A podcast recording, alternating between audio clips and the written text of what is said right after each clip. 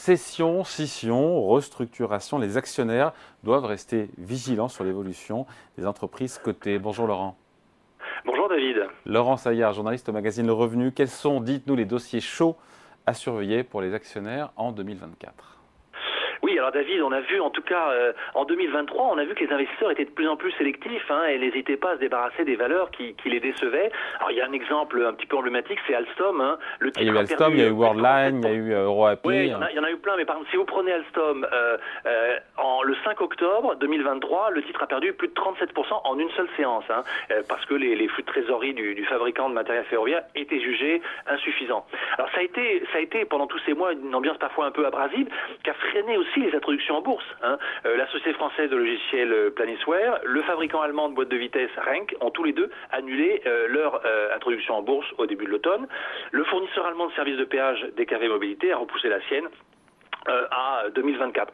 Alors, autrement dit, c'est une période pendant laquelle, en 2023, les investisseurs étaient peu enclins à placer leur liquidité sur des actifs risqués, ce qui, ce qui a changé à partir de, fin novembre, début décembre.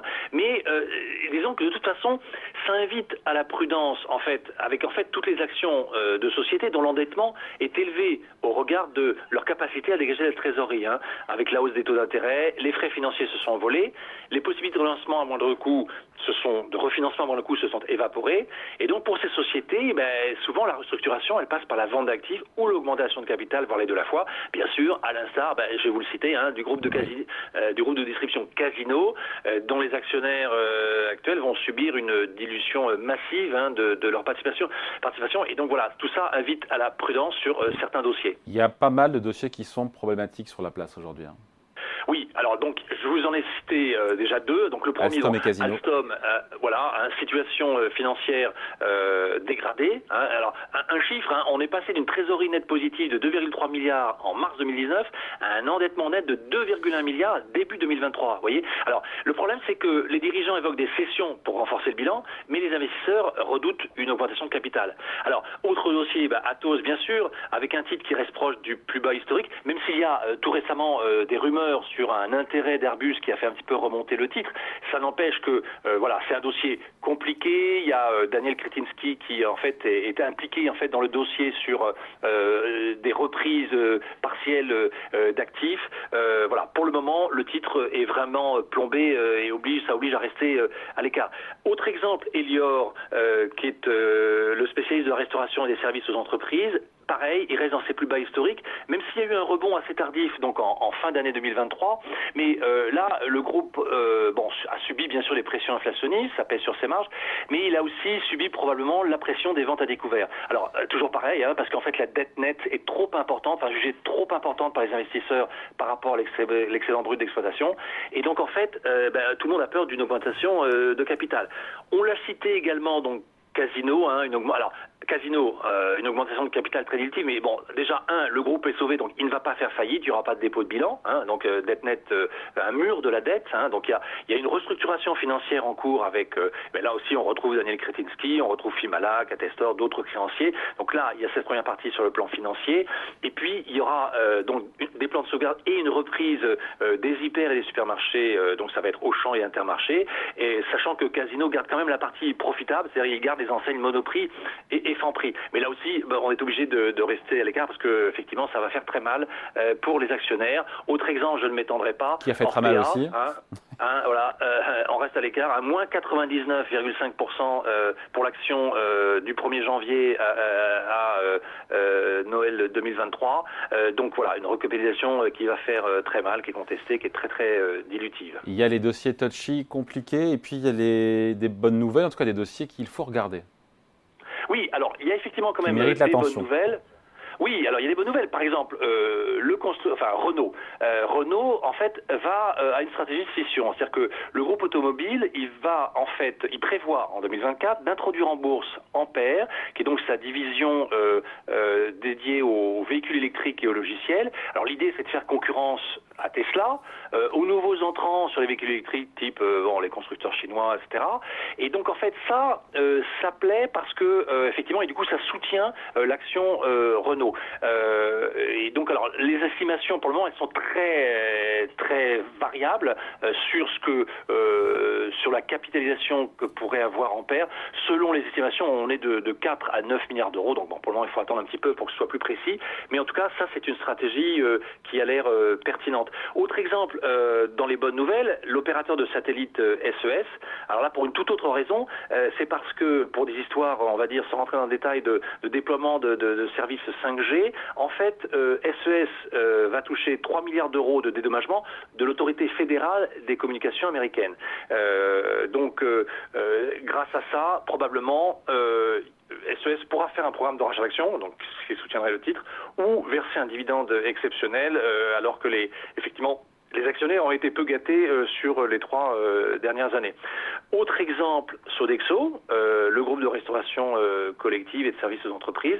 Alors là, parce qu'en fait, il veut coter en bourse son pôle, alors qu'il appelle avantages et récompenses, qui comprend les titres restaurants. Ah, donc c'est une manière de, faire ressortir la, la, valeur de son entité, notamment titre restaurant, alors qui s'appelle, qui s'appellera ou qui s'appelle Pluxy, et face bien sûr au concurrent Edenred, hein, principal, principal introduction bourse prévue d'ailleurs le 1er février. Tout à fait. Et dans, le même genre d'idée, toujours avec des, stratégies de scission, vous aviez aussi euh, donc euh, Solvay, hein, le chimiste, a séparé en deux sociétés son activité. Euh, et en fait, ça aussi, ça a soutenu le, titre. Alors, le titre Solvay qui a renoué avec ses plus hauts historiques en septembre, qui a rebondi à nouveau en décembre. Alors là, par contre, du coup, c'était tellement bien qu'en fait, la bonne nouvelle est probablement déjà dans le cours de bourse. Il peut y avoir un risque de déception début 2024 parce que ben, tout le monde va considérer que voilà, tout est dans les cours et que c'est fait. Euh, dans un autre secteur, la foncière Unibail Rodamco les centres commerciaux. souffert. Hein. Les centres commerciaux. Eh, elle, est, elle, est, bien remontée hein, en fin d'année. Hein. Alors, elle est très bien remontée et effectivement, grâce notamment à un plan de cession d'actifs euh, en Europe et aux États-Unis. Et grâce aussi à la baisse des taux d'intérêt. Voilà, et à la baisse des taux d'intérêt, enfin l'anticipation de baisse des taux d'intérêt, et donc en fait ça a permis de réduire euh, l'endettement net.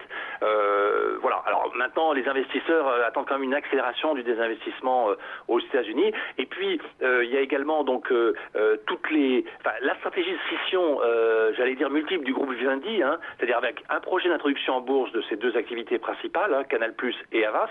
Alors l'idée c'est de combler la décote bon, de, de, de, du groupe, de, l'action Vivendi, en fait, il y a aussi une troisième société donc, qui inclurait du coup euh, Lagardère, Prisma et euh, Gameloft, euh, qui pourrait également être mise en bourse. Alors ça, cette stratégie, elle est plutôt bien perçue par les investisseurs, hein, puisque Vivendi a gagné 17% en trois mois, et, le jour où cette annonce avait été faite, l'action avait gagné 10%.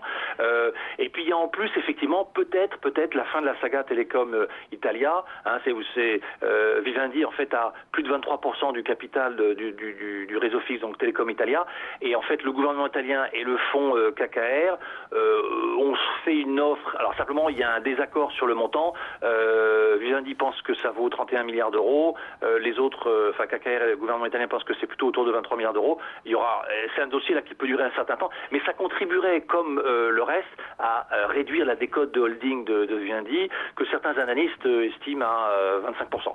Bon, la conclusion de tout ça, c'est quoi? Bah, la Sur ces dossiers chauds pour 2024 ben, Oui, bah, c'est que nous, souhaitons euh, nos meilleurs voeux à, nos internautes, à nos auditeurs et à nos téléspectateurs pour l'année 2024. Il faudra nous suivre euh, tout au long du début de l'année pour voir comment tous ces dossiers vont, euh, vont évoluer. Voilà, et en attendant, on peut lire évidemment toujours, parce que c'est toujours disponible en kiosque, le revenu hebdo qui fête ses 30 ans jusqu'au 11 janvier en kiosque, avec cette une qu'on peut redécouvrir ou découvrir. Absolument. Oui, David, et donc une interview exclusive de, Bruno Le Maire, notre ministre de l'économie euh, et des finances, donc pour euh, qui nous qui nous indique ses priorités pour 2024. Euh, et on revient effectivement dans ce numéro spécial, spécial anniversaire, sur bah, quelques valeurs emblématiques dont nous avons parlé. Stellantis, meilleure hausse du CAC 40 en 2023, et Vivendi avec ce changement de, stratégie financière que, que nous avons évoqué. Merci beaucoup et encore bonne année et tous mes voeux pour vous. Laurent Saillard, journaliste au magazine Le Revenu. Salut Laurent. Meilleurs voeux, meilleurs voeux. Merci. Au revoir.